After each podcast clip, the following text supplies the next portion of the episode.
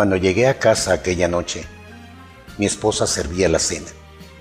La tomé de la mano y le dije, tengo que decirte algo. Se sentó a comer en silencio. Yo podía ver el dolor en sus ojos, pero tenía que decirle lo que pensaba. Y lo dije, quiero el divorcio. Luego me dijo, ¿por qué? Dime por qué. Solamente me quedé en silencio y esto la hizo enfurecer. Tiró todos los platos de la mesa del comedor y me gritó, dime en qué me equivoqué. No supe qué contestar. Esa noche ya no hablamos. La escuché llorando quedamente, como tratando de sofocar su llanto. Ella quería saber qué le había pasado a nuestro matrimonio. Yo tenía la respuesta. Mi corazón ahora le pertenecía a Elisa. Y pensaba para mis adentros que ya no la amaba que solo me daba lástima. Con un gran sentido de culpa, redacté un acuerdo de divorcio donde le cedía la casa, el auto y el 30% de mi empresa. Ella lo leyó y lo rompió en pedazos. Por fin mi esposa soltó el llanto frente a mí y eso me tranquilizó un poco, ya que la idea del divorcio me preocupaba. Al día siguiente llegué a la casa muy tarde, ella estaba en la mesa escribiendo y mejor me fui a dormir. Por la mañana me presentó sus condiciones para aceptar divorciarse. No quería nada de mí, pero necesitaba un mes antes de firmar el divorcio. Me pidió que en ese mes tratáramos de vivir una vida de lo más normal posible. Sus razones eran simples. Nuestro hijo tenía exámenes importantes y no lo quería mortificar con el fracaso matrimonial de sus padres.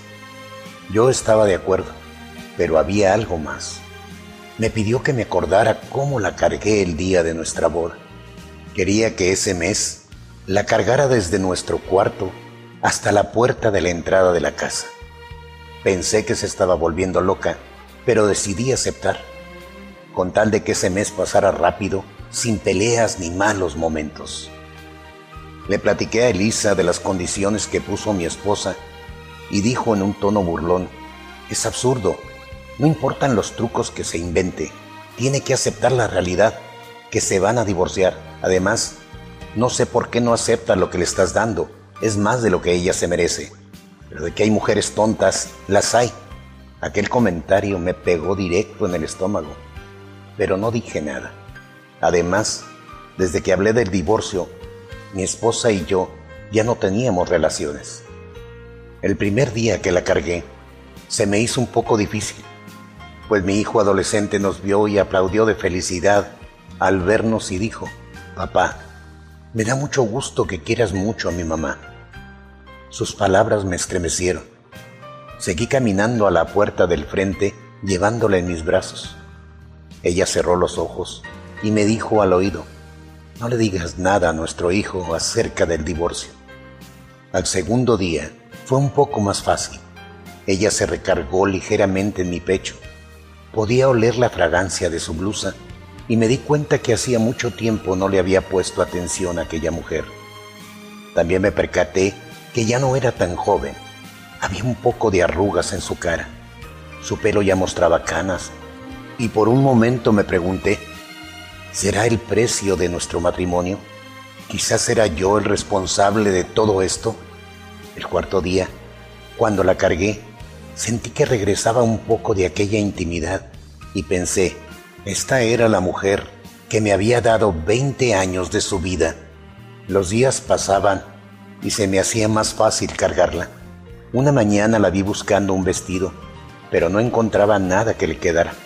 Solo suspiró y dijo, todos mis vestidos me quedan grandes. Ahí entendí que realmente estaba muy delgada y comprendí la razón. Estaba sumergida en tanto dolor.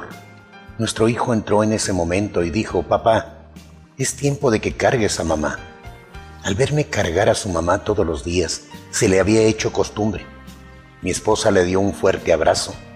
Luego la cargué y caminé hacia la puerta.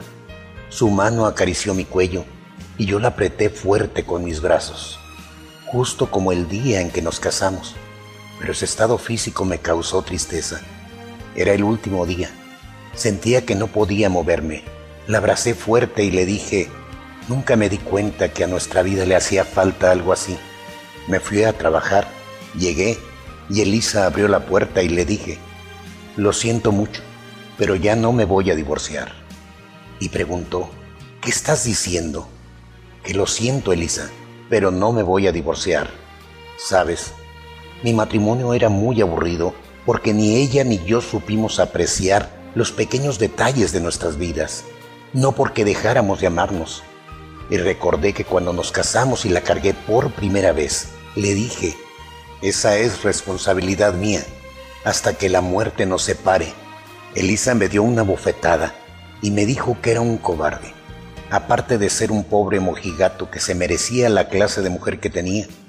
Llorando cerró la puerta y me sentí libre de nuevo. Salí corriendo y me fui directo a una florería. Ordené un ramo de rosas. La chica me preguntó que qué ponía en la tarjeta. Sonreí y le dije, siempre te llevaré en mis brazos hasta que la muerte nos separe.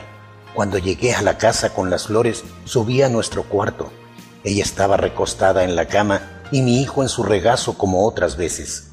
Me acerqué a ellos y la besé en la frente para no despertarla. ¿Cuál sería mi sorpresa? Ella estaba muerta. Tarde comprendí en mi vida que los pequeños detalles es lo que más importa en una relación. No la mansión, ni el carro, ni las propiedades, ni el dinero en el banco. Eso es un falso sentido de felicidad que no lo es todo.